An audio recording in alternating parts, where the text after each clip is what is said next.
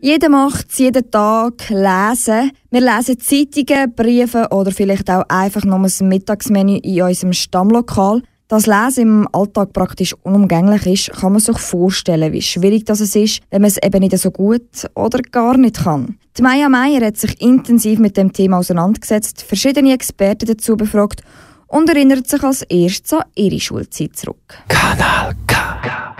Magst du dich noch an deine Schulzeit erinnern? Bist du gerne in die Schule? An meinem ersten Schultag habe ich unter anderem ein Lesebuch bekommen mit einem blau-gelben Umschlag. Die Lehrerin hat gefragt, wer der schon lesen kann. Und ein paar Kinder haben aufgestreckt. Ich selber, ich hatte keine Ahnung, ich konnte nichts anfangen mit diesen Lettern. Ein Bub hat etwas vorgelesen von Bienen. Nein, leck, ich komme in die Schule, die anderen können alle lesen und ich habe keine Ahnung. Ich weiß nur, dass ich mich geschämt habe und daheim nichts erzählt habe. Scheinbar hat mich dann der Einstieg in die Schule so beschäftigt, dass ich tatsächlich nicht gelernt habe lesen. Es ist aber recht lang gegangen, bis die Lehrerin und die Eltern das dann auch gemerkt haben. Erst am Ende der zweiten Klasse bin ich einmal als Erste mit Vorlesen dran gekommen, mit einem neuen Text. Mein Trick, alles auswendig zu können, hat mir da nichts mehr genützt. Und ich kann mich nicht mehr durchmogeln. Mit neuen, unbekannten Büchern, viel Fleiss, Arbeit und Tränen habe ich dann gleich noch lesen und schreiben gelernt. Zum Glück habe ich da noch gelernt. Denn anders als mir geht es einen Haufen Erwachsenen, die Probleme haben beim Lesen und Schreiben. In der Schweiz sind es etwa 500.000 Betroffene. Das heißt also, gut jeder Sechste hat Mühe mit Fahrplan lesen hat Mühe mit einem Elternbrief, der von der Schule heimkommt, oder hat Mühe, ein Formular auszufüllen. Ich konnte mit Brigitte Hintermann reden. Sie ist die Leiterin der Geschäftsstelle in Aarau beim Dachverband für Lesen und Schreiben. Der Verband ist 1985 gegründet worden und hat zum Ziel, dass es immer weniger Leute gibt, die nicht lesen und schreiben können. Brigitte Hintermann sagt, dass es nicht mehr viele echte Analphabeten gäbe. Die meisten können lesen und schreiben. Einfach nicht so gut. Das Wort, das mir hier dabei immer wieder begegnet ist beim Recherchieren, ist Illettrismus.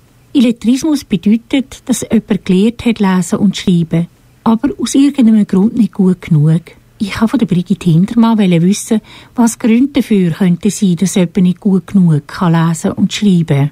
Da können private Gründe sein. Jemand, der aus einem so ein bildungsfernen Elternhaus kommt, wo man vielleicht nicht so Wert darauf gelegt hat und geschaut hat, dass jemand 50 macht, sage ich mal.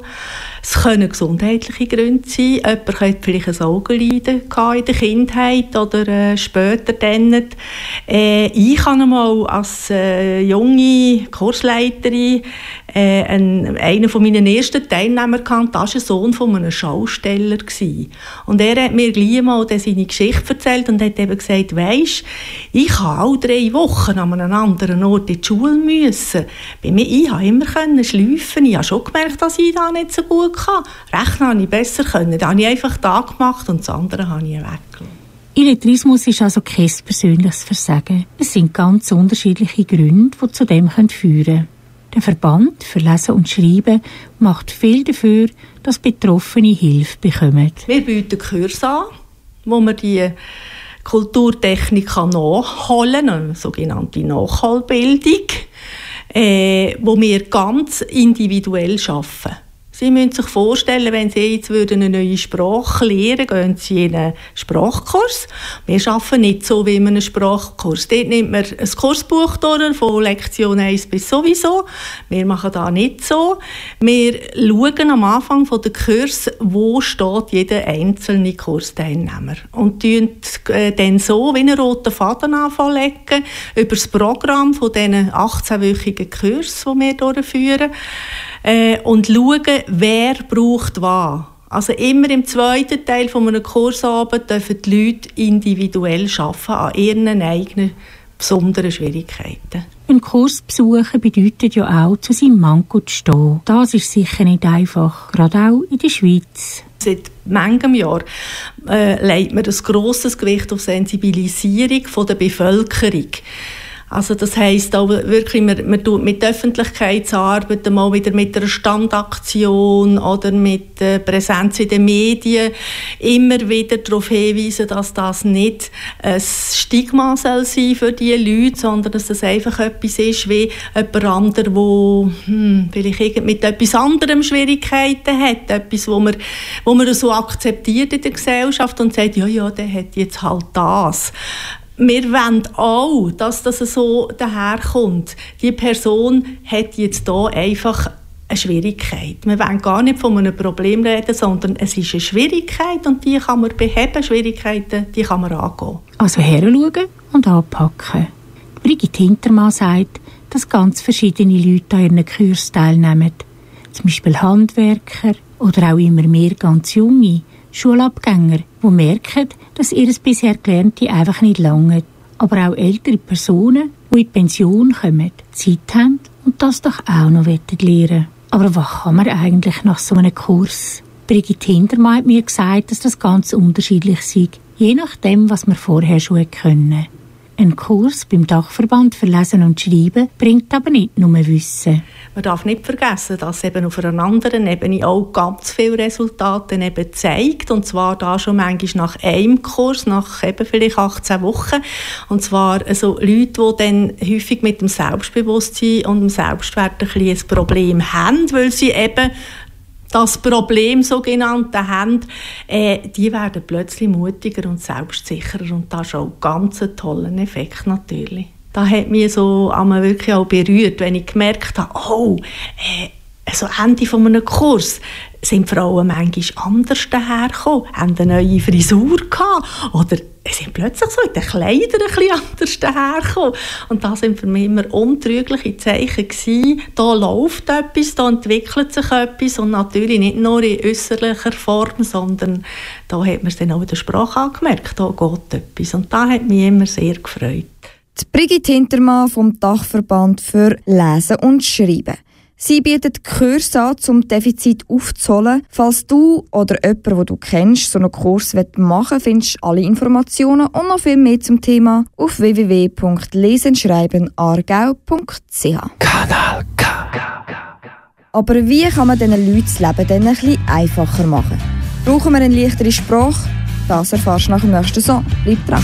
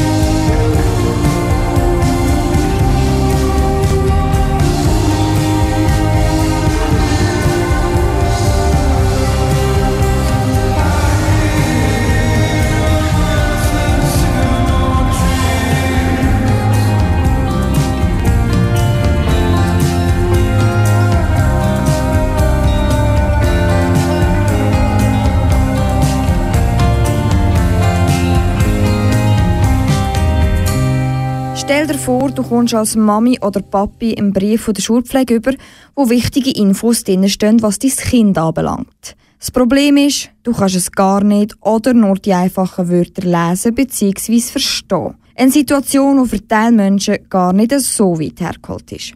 Es gibt aber eine Möglichkeit, damit es benachteiligte Menschen in Zukunft leichter haben. Wie? Das hörst du im Beitrag von Maya Meyer. Die Vereinten Nationen haben eine Vereinbarung über das Recht von Menschen mit Behinderungen geschrieben. Die Schweiz hat sich dazu mit verpflichtet und hat das im Gesetz verankert. Dort heisst es unter anderem, dass alle Benachteiligungen von Menschen sollen beseitigt werden. Und dass alle Menschen freien und einfachen Zugang zu Informationen sollen haben. Im Klartext bedeutet das, auch Gesetzestext öffentliche Informationen oder wichtige Anweisungen, zum Beispiel für Patientinnen und Patienten, müssen in einer Sprache verfasst werden, wo alle verstehen. Die leichte Sprache. Professorin Dr. Susanne Eckhardt arbeitet an der ZHAW in Winterthur. Sie arbeitet im Bereich Sprachtechnologie und mehrsprachige Kommunikation. Zudem ist sie Projektleiterin für das Konzept und die Umsetzung von einem Schweizer Zentrum für barrierefreie Kommunikation. Von ihr wollte ich wissen, was denn die leichte Sprache ist. Die leichte Sprache kommt eigentlich von äh, betroffenen Menschen selber aus Amerika, 20, äh, 70er Jahre, wo sich Menschen zusammengeschlossen haben und gesagt haben, wir werden ausgegrenzt durch komplizierte Texte, wir müssen etwas für unsere Rechte tun. Und dann ist etwas passiert, ähm, was uns heute noch Probleme macht, nämlich dass die ersten Konzepte, die bis heute noch zum Teil gültig sind für die leichte Sprache, aus der Pflege, aus der ähm, äh, aus, aus der Betreuung von Menschen mit äh, geistigen Behinderungen kam. Das heißt, sie hat sich auch erstmal zum Beispiel der Pfleger überlegt, was wäre denn, wie kommunizieren wir denn, wie müssen wir denn sprechen, damit meine äh, betreuten Patienten mich gut verstehen. Und da ist über lange Zeit dann so ein Loch entstanden, dass also die sprachwissenschaftliche Verständlichkeitsforschung da nicht immer mit einbezogen wurde. Und jetzt haben wir halt ähm, so einen Status, wo wir viele verschiedene Regelwerke haben, von denen wir nicht von allen sagen können, ja, das ist wirklich verständlich. In, in, Im Prinzip äh, kann man sagen, leichte Sprache bedeutet Vereinfachung auf der Satzebene, kurze Sätze, einfache Sätze, keine abhängigen Sätze, Vereinfachung auf der morphologischen Ebene, kein Genitiv, solche Sachen, also lieber das Haus vom Lehrer als des Lehrers Haus und äh, auf, vor allem auch auf der Wortebene, wo dann die im Deutschen die Komposita, also Lastwagen mit Bindestrich getrennt werden. Also Last, Bindestrich, Wagen, das wäre so die eine erste Idee über die leichte Sprache. Einfache Wörter benutzen. Also anstatt genehmigen erlauben oder anstatt Schülerinnen und Schüler sind verschieden, jedes Kind ist anders. Das Ziel der leichten Sprache ist nicht, die normale Sprache zu ersetzen, sondern einen Kontakt mit schwierigen Themen oder auch Behörden einfacher zu machen. Die leichte Sprache ist so zu sehen wie so ein Rollstuhl für bestimmte Zielgruppen. Und da müssen wir auch sehen, dass also Vereinfachung allgemein ist für alle Bürger relevant, für alle Gruppen. Aber äh, wir haben eine Art Kontinuum von leicht über einfach nach bürgernah. Und da wäre die leichte Sprache, also äh, die sozusagen leichteste Variante und die würde sich wirklich direkt richten an Menschen mit kognitiven Beeinträchtigungen, äh, Menschen mit geistiger Behinderung und aber auch an Sprecher, die die jeweilige Ortssprache, Sprecherinnen, die die jeweilige Ortssprache überhaupt nicht können oder nur ganz wenig können. Das heißt, die leichte Sprache ist in dem Sinne dann auch so als Einstieg gedacht, dass man weiter lernen kann. Und wir stellen auch fest, dass wir Menschen mit dauerhaften geistigen Behinderungen, die bei uns äh, arbeiten und leichte Sprachetexte prüfen, dass die so viel dazulernen in ihrer Prüfzeit, dass man nachher sie nicht mehr einsetzen kann, weil sie schon viel äh, mehr dazugelernt haben. Also das heißt, leichte Sprache ist dann so ein Einstieg für diejenigen, die sehr wenig äh, vorhanden haben oder auch ähm, Probleme haben mit äh, der Verarbeitung von sehr komplexen, größeren sprachlichen Einheiten. Leichte Sprache dient also auch als Katalysator zum Lernen. Eine Übersetzung von der Standardsprache in die leichte Sprache ist nicht einfach. Man muss gut aufpassen, dass alle Informationen richtig weitergegeben werden. Das braucht ein grosses Wissen, Kompetenz und auch Kreativität. Dazu gibt es auch noch verschiedene Regelwerke mit verschiedenen Regeln in der Schweiz. Wir gehen jetzt hier davon aus, dass äh, die Übertragung äh, von Standard nach leicht auch eine Art Übersetzung ist. Und deswegen gehen wir davon aus, dass die Menschen, die das tun, übersetzerische Kompetenzen haben müssen, also ein Übersetzerstudium grundsätzlich, weil die schon wissen, äh, wie man Qualität sichern kann, diese Übersetzer in der Übersetzung. Und die wissen zum Beispiel auch, was sie ihrem ähm, Auftraggeber versprechen können. Also wie muss ich vorgehen, damit ich äh, das, was gewünscht wird, auch ähm, übertrage. Und ähm, Insofern kann man äh, dadurch, durch diese Ausbildung implizit die Qualität sichern. Was wir natürlich nicht machen können, ist sozusagen den Agenturen sagen, ihr müsst das so und so machen. Ja? Da ist eigentlich das ähm, Netzwerk Leichte Sprache Schweiz gefragt, wo alle schweizerischen oder die meisten meines Wissens wirklich fast alle schweizerischen Akteure, die ähm, sich mit leichter Sprache beschäftigen, an einen Tisch kommen und über solche Dinge reden aber von so etwas wie einem einheitlichen Qualitätsstandard sind wir noch etwas entfernt, denke ich. Das Netzwerk für leichte Sprache organisiert Treffen in der Schweiz, wo sich alle Akteure vom Anwender bis zur Professorin zusammensetzen und austauschen. Die leichte Sprache soll gut anwendbar und bedarfsorientiert sein. Um das zu überprüfen, werden immer wieder direkt Betroffene zum Kontrollieren gebraucht. Susanne Eckert sagt, dass jeder Text in leichter Sprache zuerst einmal ein kleiner Fortschritt sei. Die leichte Sprache ist auch nicht nur reine Übersetzungssache, sondern auch eine Erklärungssache. Man stellt aber auch fest in der Forschung, dass sich nicht alle Übersetzungsbüros an die eigenen Qualitätsstandards halten. Es passiert auch, dass es Texte gibt, die nicht optimal übersetzt worden sind. So kann es zu Informationsverlust oder Fehlern kommen. Darum ist es so wichtig, dass man sich auf einen Standard einigen kann und den auch anwendet, sagt Susanne Eckhardt. Es gibt neben den Befürwortern auch Gegner der leichten Sprache. Die befürchten, dass die Schönheit der Sprache verschwindet, die Standardsprache ausstirbt und nur noch in leichter Sprache geredet wird. Professor Dr. Susanne Eckhardt lässt sich von dem aber nicht beirren. Wenn ich mir was wünschen darf, dann würde ich das in fünf Jahren äh, so sehen, dass wir ähm, zentrale Stellen haben, die für alle Menschen mit Behinderung, also äh, Sinnbehinderung und geistige Behinderung und temporäre, gibt ja auch zum Beispiel, äh, wenn man Medikamente einnehmen muss oder einen Schicksalsschlag, ein Trauma erlebt hat, auch temporäre Beeinträchtigung, dass wir da im Bereich Bildung sozusagen das Beste herausholen und überall Stellen haben, die äh, unterstützen in der Aufbereitung zum Beispiel von Unterrichtsunterlagen und Zugangsinformationen. Der Zugang zur leichten Sprache gewährleisten. Das Ziel von der Susanne Jeckert.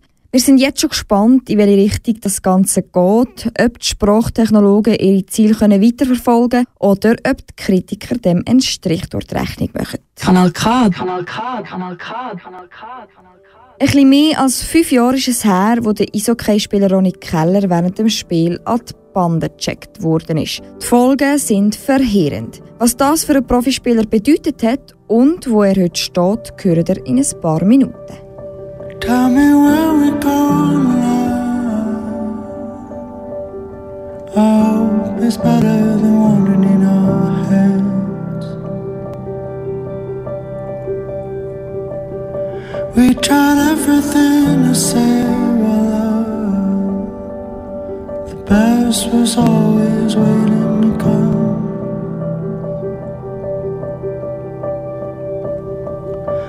Did we dig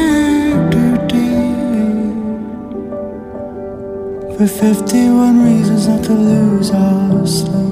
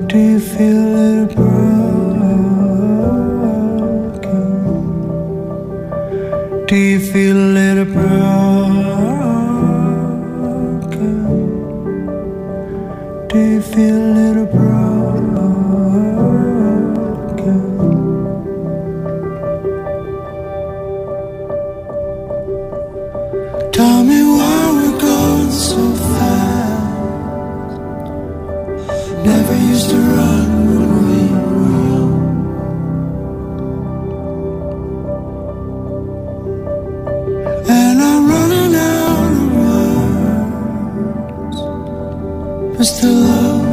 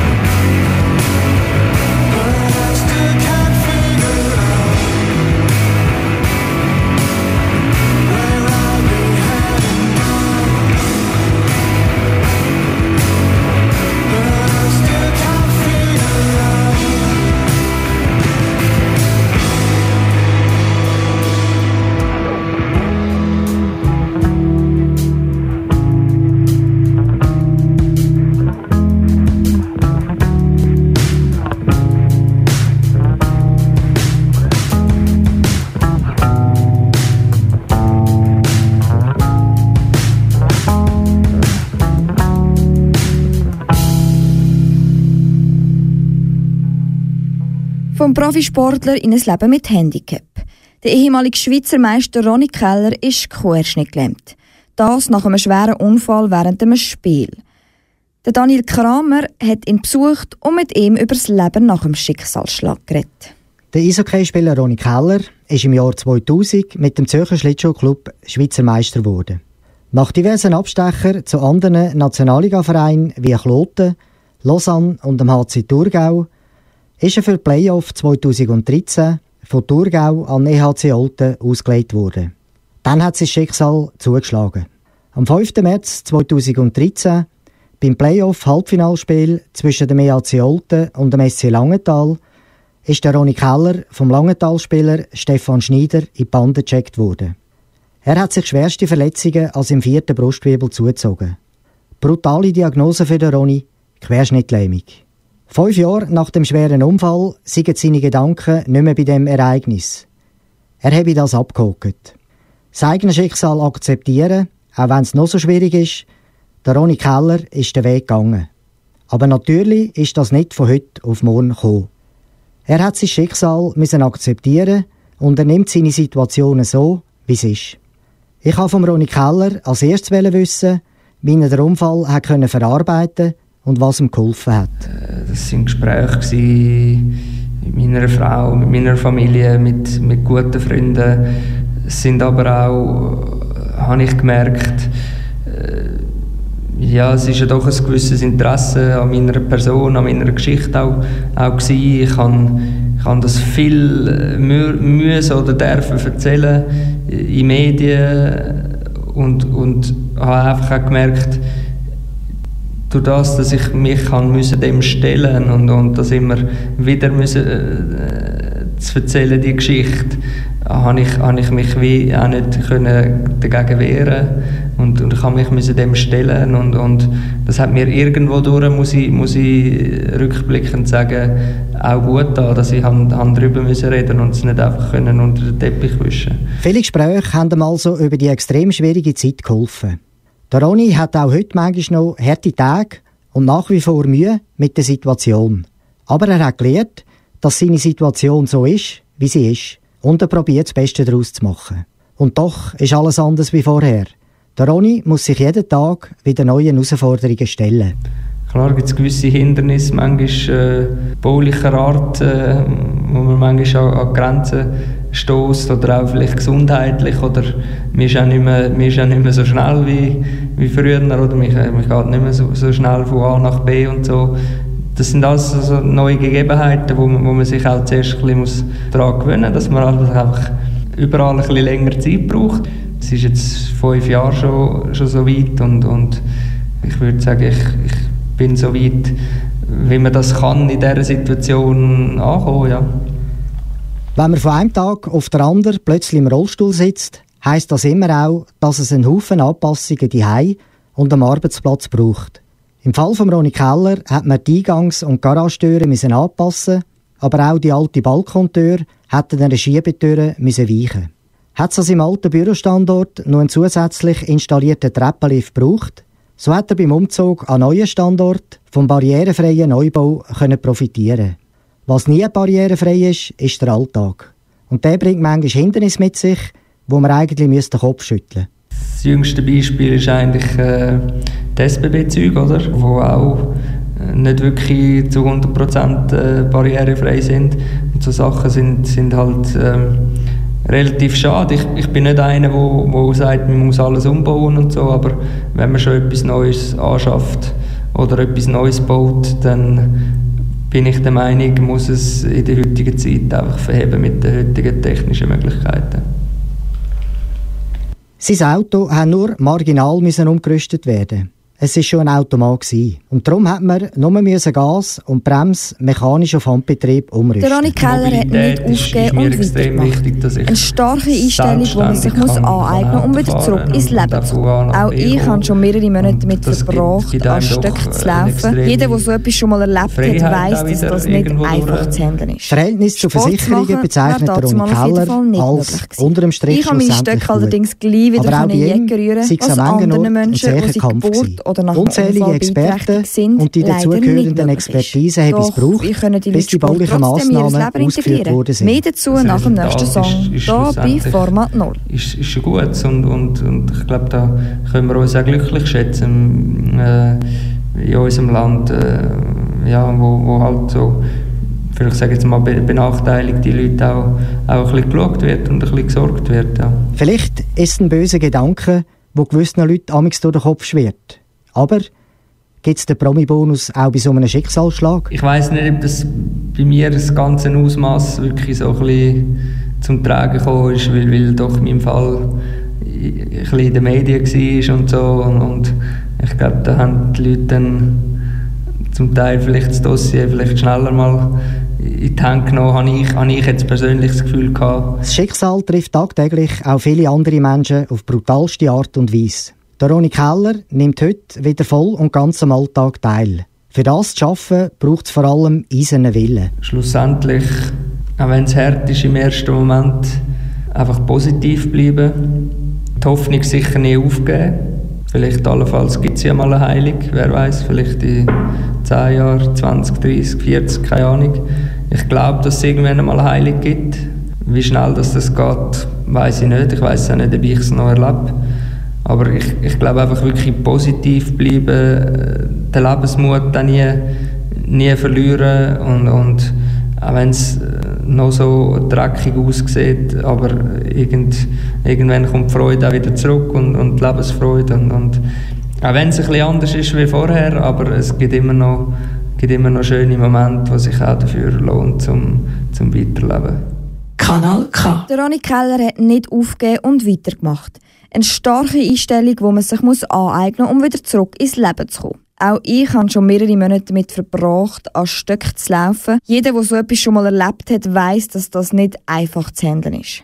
Sport zu machen, wäre dazu mal auf jeden Fall nicht möglich gewesen. Ich konnte meine Stöcke allerdings gleich wieder in Jacke rühren, was anderen Menschen, die seit Geburt oder nach einem Unfall beeinträchtigt sind, leider nicht möglich ist. Doch wie können die Leute Sport trotzdem in ihr Leben integrieren? Mehr dazu nach dem nächsten Song, hier bei Format 0.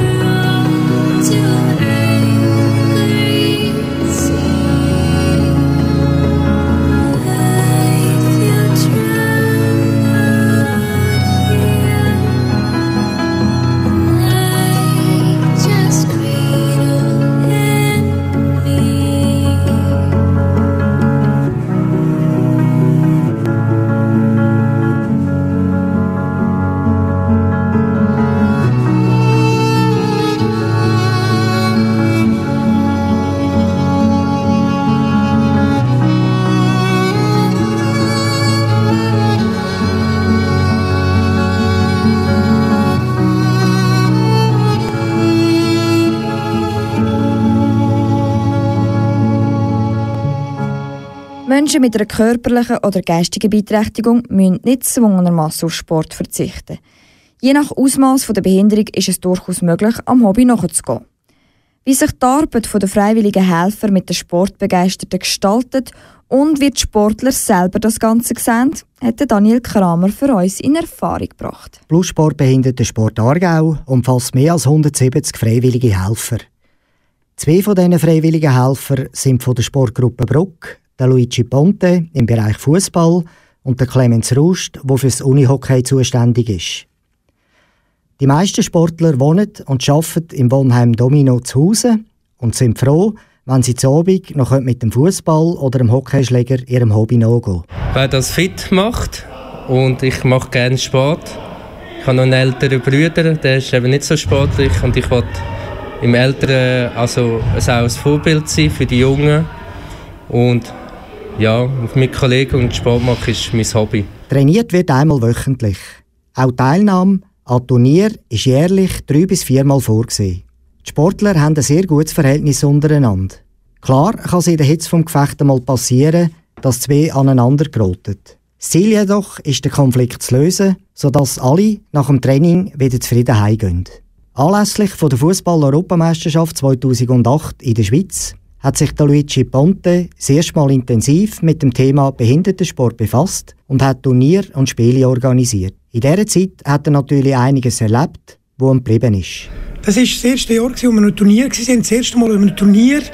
Da sind wir in der Halbzeit sind wir fünf oder sechs Mal im Rückstand. Gewesen. Und dann habe ich zu ihnen gesagt, wenn wir gegen die ein Goal schiessen, dann haben wir den Match gewonnen. Und in der zweiten Halbzeit war es wirklich so, gewesen, ich glaube, es stand bei 7-0, macht einer von uns 7-1. Die sind alle rausgerannt, mich umarmt und gesagt, jetzt haben wir den Match gewonnen. Das ist sensationell. Das war ein riesen Erlebnis. Der Clemens Rust ist schon seit gut 25 Jahren mit dem Behindertensport vertraut. Ursprünglich hat er einmal als Chauffeur angefangen, ist dann aber, dank seinem guten Umgang mit den Leuten, zum Leiter der Unihockey-Gruppe befördert worden. Auf der einen Seite die riesige Freude, soziale Verhalten, aber auch die sportliche Auseinandersetzung, das ist für ihn der Reiz als innere Aufgabe. Er ist von einem richtigen Virus befallen worden und bis heute nicht mehr davon losgekommen. Und ich bin sehr dankbar, ich genieße das mit diesen Menschen. Es sind ganz, ganz tolle Menschen, sehr spontan, manchmal auch sehr emotional, aber es ist wirklich eine Freude, Sport zu betreiben mit diesen Menschen. Nicht mehr vergessen wird das Erlebnis, das er an einem Turnier hatte. Sein Standardgoalie ist nicht auftaucht und so hat er müssen den 50-jährigen Urs mit Down-Syndrom ins Goal stellen. Er ist total über sich herausgewachsen und dank seiner tadellosen Leistung sind sie am Schluss überlegen Turniersieger geworden. Er schaut immer wieder die Fotos an, wo man ihr Lachen und Freude sieht. Der Clemens ist emotional heute noch bei dem Turnier. Die freiwilligen Helfer von der Behindertensportgruppe Bruck. Sie haben Freude an dem, was sie machen und wenn du jetzt sagst, du möchtest auch einen Beitrag leisten oder du hast selber eine Beeinträchtigung, willst aber doch ein bisschen Sport machen, dann gang doch mal auf www.plussport-aargau.ch. Das war es auch schon wieder mit Format 0, Sendung mit Tiefgang. Schön bist du dabei gewesen und bis zum nächsten Mal. Am Mikrofon war für dich in dieser Stunde Corinne Bürki.